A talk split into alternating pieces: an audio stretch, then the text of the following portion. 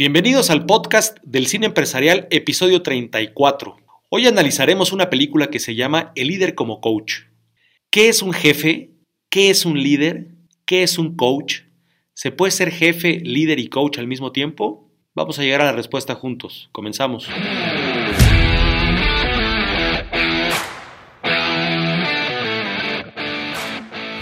Déjame darte la más cordial bienvenida al podcast del cine empresarial, una metodología única en el mundo para el desarrollo de las personas y la mejora continua de las empresas usando el poder del cine.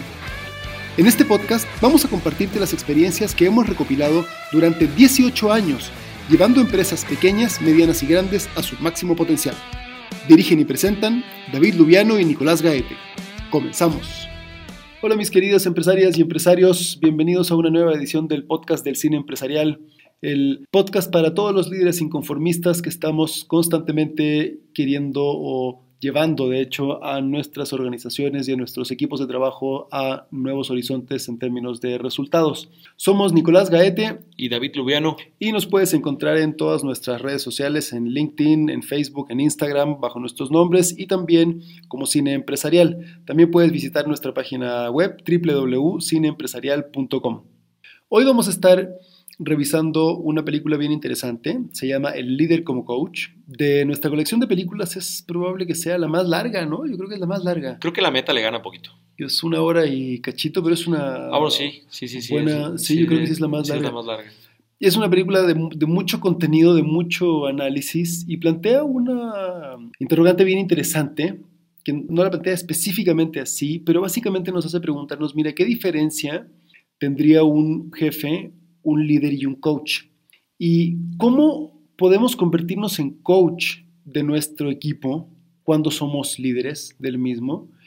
¿Y qué ventajas tiene realmente y qué tanto más podemos sacar provecho del talento que tenemos a nuestro cargo cuando nos convertimos en coaches más que en jefes, incluso más que en líderes?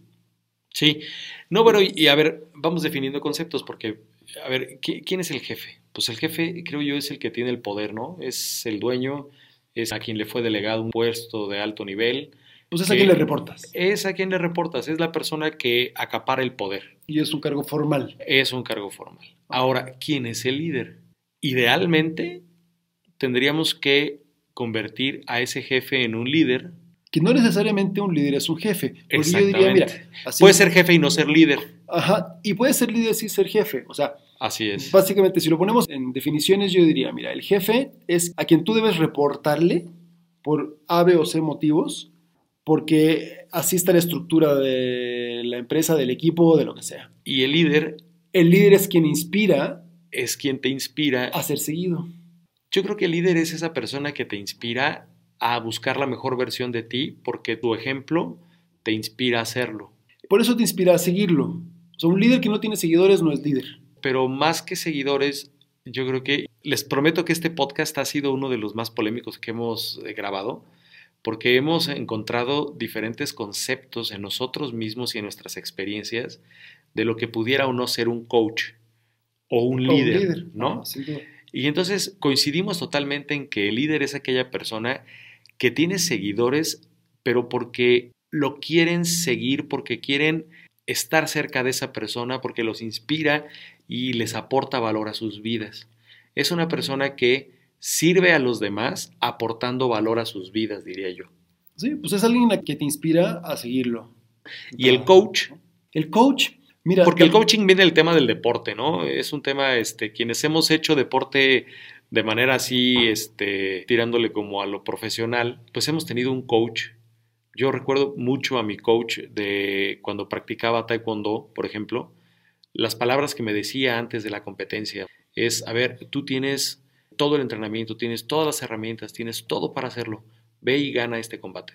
Y entre round y round me iba diciendo qué debía ajustar en mi guardia, en mis desplazamientos, en mis ataques, en mis repeticiones, en mis combinaciones, en las diferentes técnicas que habíamos practicado durante el entrenamiento en el gimnasio y entonces me hacía recordar diferentes cosas que había aprendido en el gimnasio y que debía poner en práctica en ese momento y juntos ganábamos el combate. No era solamente yo, sino que él me iba diciendo me iba orientando en cosas que yo no podía ver porque yo estaba en medio del combate y él lo estaba viendo desde fuera. Es que justamente coach significa literalmente entrenador, es una palabra inglesa que significa entrenador. Y a lo largo del tiempo, en los últimos, no, más allá de 20 o 25 años, ha ido tomando muchísima, muchísima popularidad y hoy día mucha gente se denomina coach. Sí. Sí hay más coaches en el mundo que arena en el desierto. o sea, hay muchísima gente que se denomina coach. Y la palabra, mira, la palabra ha sufrido además un cierto desprestigio porque producto justamente de esta como proliferación de gente que se autodenomina coach, hay muchos procesos y cursos en los que te llaman y te dicen que quien te va a impartir ese curso tal es un coach y luego hay elementos de coacción y luego han aparecido una serie de denuncias y abusos sexuales y en fin, todo lo que tú quieras, pero la palabra misma ha generado, de hecho, ¿cómo se llama? Es un influencer que justamente tiene un capítulo eh, donde denuncia a los coaches y, te dice, a ver, si conoces a un coach o sabes de alguien que sea coach, ve y denúncialo a la policía. Ah, Rosarín o algo así. Este, es un filósofo. Y entonces hay una confusión de conceptos bien importante que creo que vale la pena aclarar en inicio, porque la verdad es que un coach es tu entrenador. Y la figura del coach nace básicamente de un libro que se llamó El juego interior del tenis, donde se hace como todo un análisis de cómo realmente el juego iba ocurriendo más al interior del jugador que fuera en la cancha y lo que iba ocurriendo dentro del jugador era lo que determinaba el resultado. A partir de ese juego, luego de ese libro salió el juego interior del esquí, el juego interior del fútbol y bla, bla, bla, bla, bla. Y sobre esa metodología que tiene que ver con que hace también, luego se, genera una diferencia entre el mentor y el coach, ¿no?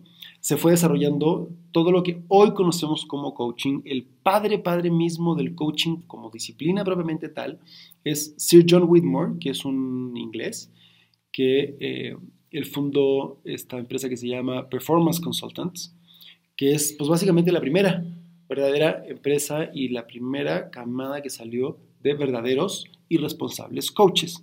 Y toda la filosofía sobre este asunto del coaching y del entrenamiento tiene que ver con ayudarte a ti mismo a ir descubriendo respuestas. Entonces, lo que se dieron cuenta es que si en vez de decirle al tenista, a ver, mueve la mano más atrás, golpea la pelota con este ángulo y tíralo a la esquina, le preguntaban, por ejemplo, cuando había hecho un buen saque, ese saque estuvo excelente, ¿cómo lo hiciste? Obligaban al tenista o al coachado, como le llamo yo, el coachee sería en inglés, hacer una reflexión en su proceso de qué es lo que había ocurrido. Y al él hacer esa reflexión, en vez de que le dijeran levanta la mano y trata de, darle el ángulo, más bien él conectaba con lo que estaba ocurriendo dentro de sí mismo y entonces llegaba a respuestas que eran mucho más fáciles de integrar, que eran más duraderas y que además tenían un mucho mejor resultado y que te ayudaban justamente a ir a ganar el, partido. Y entonces el juego empezaba realmente a ocurrir dentro de sí mismo. Incluso hicieron un experimento donde pusieron entrenadores de esquí a entrenar tenistas. Fue muy interesante porque en la mayoría de los casos tuvieron incluso mejores resultados que los tenistas, porque lo que los tenistas no sabían, que estos eran instructores de esquí, porque como ellos no tenían una idea preconcebida de cómo tenía que ser el juego del tenis, porque no eran tenistas, más bien lo que hacían constantemente eran una serie de preguntas activas. Oye, ¿cómo hiciste eso? Oye, qué interesante efecto le diste a la bola. ¿Por qué salió así? A ver, cuéntame. Y entonces, en ese proceso de reflexión y en ese proceso de análisis frente al coaching, lo que iban generando era justamente una comprensión más profunda de lo que realmente estaba pasando en su interior y eso cómo estaba teniendo un efecto en el exterior. Entonces el coach es este personaje que está en una posición de liderazgo frente a ti de alguna u otra manera, ya sea porque tú lo contrataste, ya sea porque es tu jefe, ya sea porque... Porque es una, figura de autoridad. Ajá. sí. Y que lo que hace no es darte instrucciones y decirte cómo jugar, ni cómo levantar la guardia, ni cómo dar, sino que te ayuda a que tú mismo te vayas dando cuenta y que puedas ir integrando cuáles son las respuestas y que te ayuda a que vayas entrando a esos espacios en los que podemos llegar en conjunto a una respuesta que se puede poner en práctica. Totalmente. Ahora, sí está muy interesante y una de las cosas que justamente platicábamos con Nico antes de empezar a grabar este podcast, que además hubiera estado interesantísimo, pero demasiado largo que pudieran ustedes escuchar la charla previa. Hora y media, chicos. Pero eh, sí, es que en los equipos de trabajo y en los equipos deportivos hay personas que tienen un menor o mayor performance. Y entonces la orientación que me daba a mí mi coach no era la misma orientación que le daba a otro compañero del mismo equipo, porque además el combate era distinto, el performance era distinto, las capacidades y el potencial de cada uno era distinto y entonces la labor del coach era ir orientando los esfuerzos de cada uno con base en las circunstancias que cada uno vivía. Yo creo que si nosotros en nuestras empresas nos preguntamos, bueno, de las personas que tienen menor o mayor performance dentro de sus actividades diarias, nos preguntamos, oye, a ver, primero, ¿sí sabe que yo soy su jefe estructuralmente hablando, administrativamente hablando, porque nos hemos encontrado con personas que tienen dos jefes, tres jefes, cuatro jefes y jefes que no saben quién es la persona que les reporta de manera directa. Tu primera pregunta, a ver, ¿las personas saben que me reportan a mí y saben qué me reportan a mí? ¿Y tú sabes a quién le reportas? Y tú sabes a quién le reportas. Tú sabes quién te reporta a ti también. Entonces, bueno, primer punto. Te identifican como jefe. Ok, ya está. Eso pues mira, no hay mucho que la persona pueda hacer al respecto, porque ese poder y esa autoridad te fue delegada por alguien con mayor poder y responsabilidad dentro de la estructura. Ahora, de que esa persona te acepte a ti como líder, hay un, hay un paso importante. Hay un paso importante que tiene que ver principalmente con tu mejora continua y con cómo tú puedes, a través de mejorarte, llevar al equipo a mejor puerto. Entonces es una búsqueda constante, no es como un destino, sino es un camino que decides andar dentro de tu propia vida y que esto pues más que andar diciendo que eres tú el líder, la gente lo identifica porque gracias a que está en contacto contigo las cosas han ido mejor. Ahora, de ahí a que te conviertas en coach de un equipo, es todavía un paso muchísimo más grande, muchísimo más elevado y requiere un compromiso y un nivel de conciencia, pero además una gran responsabilidad porque hay diferentes caminos que pudiéramos tomar para llegar a la productividad, ¿no? Y por supuesto que cada quien hace lo que puede con lo que tiene. Y cada quien hablamos de la vida y de nuestras propias experiencias conforme ha sido nuestra, nuestras propias circunstancias y los diferentes episodios y capítulos de nuestras vidas, ¿no? Entonces, no podríamos decir que estamos coacheando a una persona si es que nosotros nos hemos casado con un solo camino, porque el que solamente tiene un martillo en las manos, cualquier problema le ve forma de clavo, ¿no? Entonces, es una búsqueda constante de buscar diferentes opciones, además en elevar tu conciencia para que tú puedas constantemente estar cuestionándote primero tú para saber qué preguntas puedes hacerle a las personas. No sé, Nico, qué pienses tú, pero podríamos decir que aquella persona que se lidera a sí mismo puede liderar a los demás y aquella persona que se hace coach de su propia vida puede también aspirar a ser coach de otras personas, sino no. ¿O tú cómo lo ves? Sí, mira, yo lo pondría un poco en contexto de este podcast y de eh, lo que trata la película, porque realmente tú para poder ejercer como coach en el sentido en que yo lo defino de, lo que es realmente el coaching a nivel profesional, pues sí tienes que certificarte básicamente hay un proceso porque hay una metodología en términos de cómo ser coach. La película yo creo que lo enfoca más bien, o como yo lo entiendo, lo enfoca más bien y además como creo que tiene sentido y puede ser útil para nuestros oyentes. Yo diría es un poco la, la distinción que hace John C. Maxwell normalmente cuando dice, mira, un líder puede sumar seguidores o puede multiplicar desarrollando otros líderes. Cuando tú tienes seguidores, los seguidores suman. Cuando tú como líder desarrollas otros líderes y esos líderes también de alguna u otra manera te siguen, multiplicas porque ellos lo que hacen es que replican tu función. Entonces, cuando hablamos del líder como coach, como yo entiendo la propuesta de esta película, es justamente asumir esa función desde el liderazgo. Es decir, mira, puedes o no ser jefe, o sea, si eres jefe, puedes o no ser líder. El ideal de un jefe es que asuma un liderazgo, porque nunca vas a tener el mismo resultado de tu equipo si es que la gente te hace caso porque tiene que hacerte caso, a porque están convencidos de que... Sí, que te hace caso porque quiere hacerte caso y porque además acepta tus ideas, te acepta a ti, acepta el compromiso hacia el rumbo que tú estás marcando. O sea, el jefe trae el timón en las manos, el líder marca el rumbo, el coach enseña a otros a tomar el timón. Exactamente. Y el coach va viendo cómo le vamos sacando provecho a las cosas y cómo involucramos al equipo. Porque mira, ya que te, te hayan aceptado como líder, y que la gente está dispuesta de alguna u otra manera a seguirte, eso no significa que siempre van a estar de acuerdo contigo o que todas tus ideas van a pegar. Tampoco significa que la gente mágicamente va a empezar a dar todo su potencial.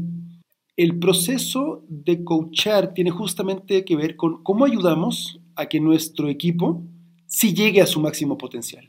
Y cómo podemos ir aprovechando además para identificar los potenciales liderazgos, porque no toda la gente realmente quiere ser líder.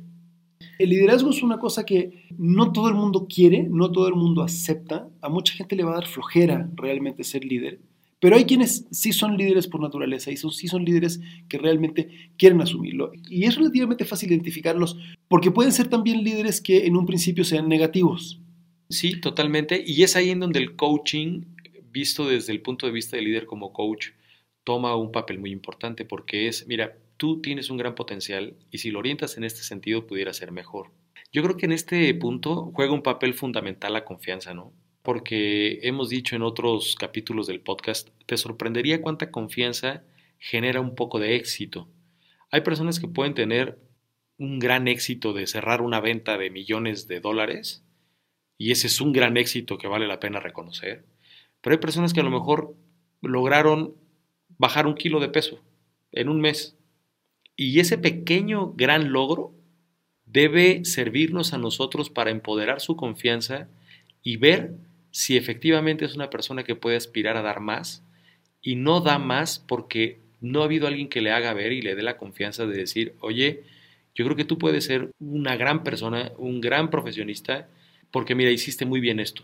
Creo que también tendríamos que nosotros hacer una labor de reconocimiento, claro que a la medida del logro, pero constantemente estar fortaleciendo el músculo de la confianza de las personas, para que esa confianza les sirva como combustible para poder aspirar a lograr cosas más grandes. Que esa es una herramienta clave. También lo hemos visto en otros capítulos, el valor que tiene el reconocimiento dentro del equipo para eh, generar compromiso y lealtad y tal.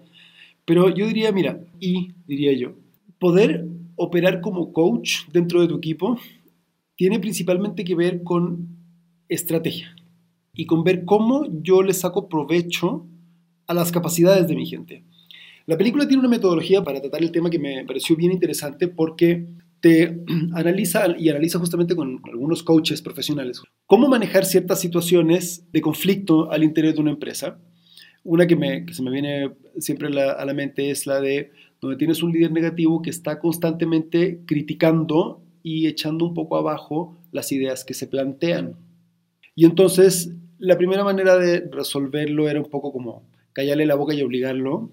Lo que pues agarra, que es como la, actitud del jefe, ¿no? A ver, esto es así porque yo mando y así lo vamos a hacer.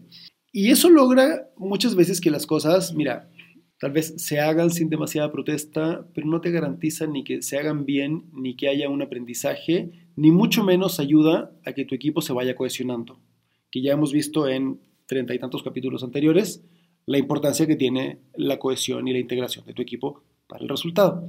Luego viene una segunda fase, por ejemplo, en la que eh, en este caso los compañeros como que deciden un poco ignorarlo y seguir adelante sin él, ¿no? Y excluirlo, que vuelve a tener una efecto más o menos similar, donde además tienes a alguien que se siente excluido, hay una frustración, hay también un desgano por parte de los demás que tienen que asumir una tarea que tal vez no les era propia porque habría sido tarea del compañero, en fin. Pero hay una tercera salida eh, en la cual el coach logra ver a este personaje como un líder en potencia y él está tomando un cierto liderazgo. Él cree que su manera de servir mejor a su equipo es hacerles ver la estupidez que se está proponiendo o sea, él con su crítica. Y entonces es decir, a ver, aquí tenemos a alguien que si lo orientáramos bien, podríamos aprovechar justamente su punto de vista crítico como un proceso como de ir validando e irlo sumando de manera que él mismo, más bien le proponen que él se haga cargo de revisar a más detalle el proceso y de entrevistarse con los demás colaboradores y de hacer un análisis y ver cuáles son las fallas y cómo sí podría funcionar una idea como la que se está planteando pasando por un filtro de crítica. Claro, que yo creo que todo eso se traduce en un principio que se llama subsidiariedad.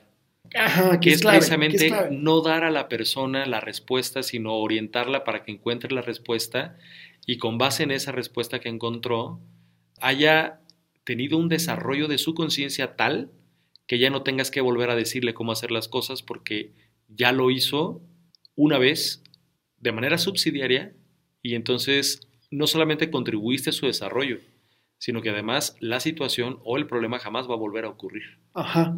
Entonces, tú, por ejemplo, en un caso de estos, tú tienes a alguien que es un líder negativo que tú podrías rechazar de alguna manera.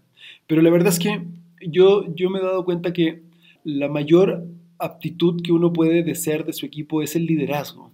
Y lejos de evitar un liderazgo negativo, más bien cuando tú tienes a alguien que ya de alguna manera asume un papel de líder, aunque lo esté ejerciendo desde una mala perspectiva, esa persona es mucho más fácil de desarrollar que quien ni siquiera da un paso al frente para decir, sabes que esto no me gusta y esto que está diciendo es una jalada, no va a servir para nada.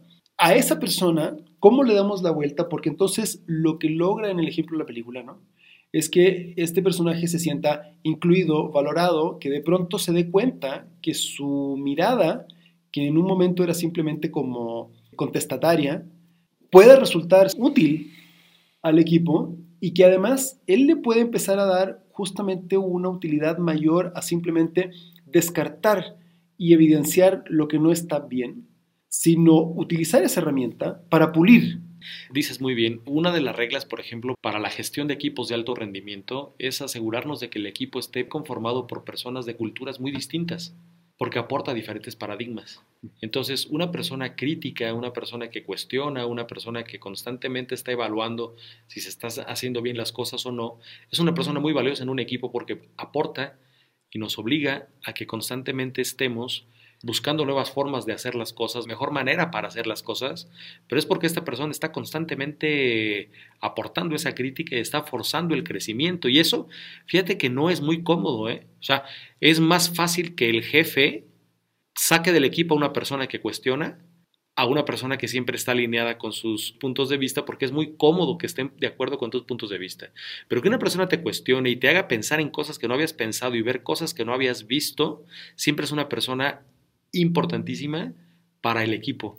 No es fácil, no es cómodo, pero es fundamental. Entonces, para poderlo poner y un poco enfocando a la, a la practicidad, ¿no? Podríamos decir que, a ver, el jefe, mira, te da el pescado. Porque además es un ejemplo muy trillado, pero muy claro. O sea, el líder te enseña a pescar, pero el coach te ayuda no solamente a saber cómo pescar más y mejor, sino además te hace hacerte consciente que tienes que cuidar el lago y el mar porque si no se acaba la fuente de donde puedes pescar. E incluso cómo enseñar a otros. E incluso cómo enseñar a otros. A hacer eso mismo. Abre la conciencia y la conciencia, como lo hemos dicho, es irreversible. Y ahí está el valor de la reflexión de esta película porque muchas veces hemos dicho nosotros o nos hemos referido a la importancia de que tu empresa sea una plataforma para el desarrollo, para el escauteo y desarrollo de liderazgos. Y probablemente la mejor manera para permitir ese desarrollo a los líderes en potencia que tienes dentro de tu organización es justamente irlos coachando, ir pasando por este proceso en los cuales vamos eh, apoyando a que esos talentos y a que esa fuerza de liderazgo se vaya enfocando en las eh, direcciones correctas.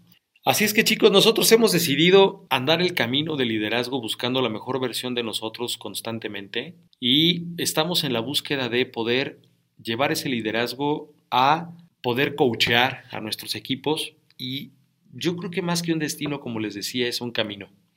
Te invitamos a que andes este camino con nosotros. Esta película verdaderamente es reveladora en muchos sentidos, da muchas herramientas de cómo poder dar ese paso de ser líder a ser coach de tu equipo de, trabajo. Y bueno, pues finalmente creo que esto es una búsqueda constante, tanto de conocimiento como de apertura de la conciencia, como de dejarte cuestionar e interpelar por las situaciones y las circunstancias que vas enfrentando constantemente. Es la, yo creo que la clave está, Nico, no sé cómo veas tú, pero yo creo que podríamos concluir en no creernos productos terminados, y constantemente estar abriendo nuestra mente para nuevos paradigmas, para nuevas ideas y esto que nos sirva como herramienta para poder también orientar a nuestros colaboradores y a nuestro equipo de trabajo. Sí, mira, para cerrar yo diría, a ver, pudiéramos enumerar básicamente los siguientes pasos. La primera es, mira, siempre haz preguntas más que imponer soluciones, órdenes. no órdenes. Haz preguntas que permitan a tu equipo y que te ayuden a ti mismo a que en conjunto vayamos llegando a la respuesta. Segundo es, en ese mismo proceso, ¿no? Involucra a tu equipo para que las respuestas y los caminos a tomar sean algo que nace del equipo y no sean justamente eh, estas imposiciones u órdenes. Es mucho más fácil que la gente ejecute ideas que eh, han salido de ellos mismos que las ideas que han sido impuestas. Claro, y si se adueñan de sus ideas, ya hay compromiso en que salgan bien. Ajá, y como tercer paso, permite que ellos mismos vayan haciéndose cargo y de alguna manera tomen el liderazgo. Dejar o apoyar a que estas personas que van surgiendo como líderes en potencia se vayan haciendo cargo y se hagan responsables de que los resultados de las ideas y de las soluciones que en conjunto se generaron caigan bajo su propia responsabilidad de manera que ellos mismos vayan tomando las riendas del asunto. Y como cuarto punto podríamos agregar dar retroalimentación, porque si la persona capitaliza la experiencia, haya salido bien o haya salido mal, finalmente este, pues la persona podrá ir tomando experiencia de ello, ¿no? Bueno chicos, pues este fue el capítulo número 34 del podcast del cine empresarial. Les deseamos mucho éxito, que todos sus proyectos salgan bien y ojalá que este mensaje les invite a andar este camino que además de apasionante está lleno de grandes satisfacciones. Mucho éxito y nos vemos en el próximo.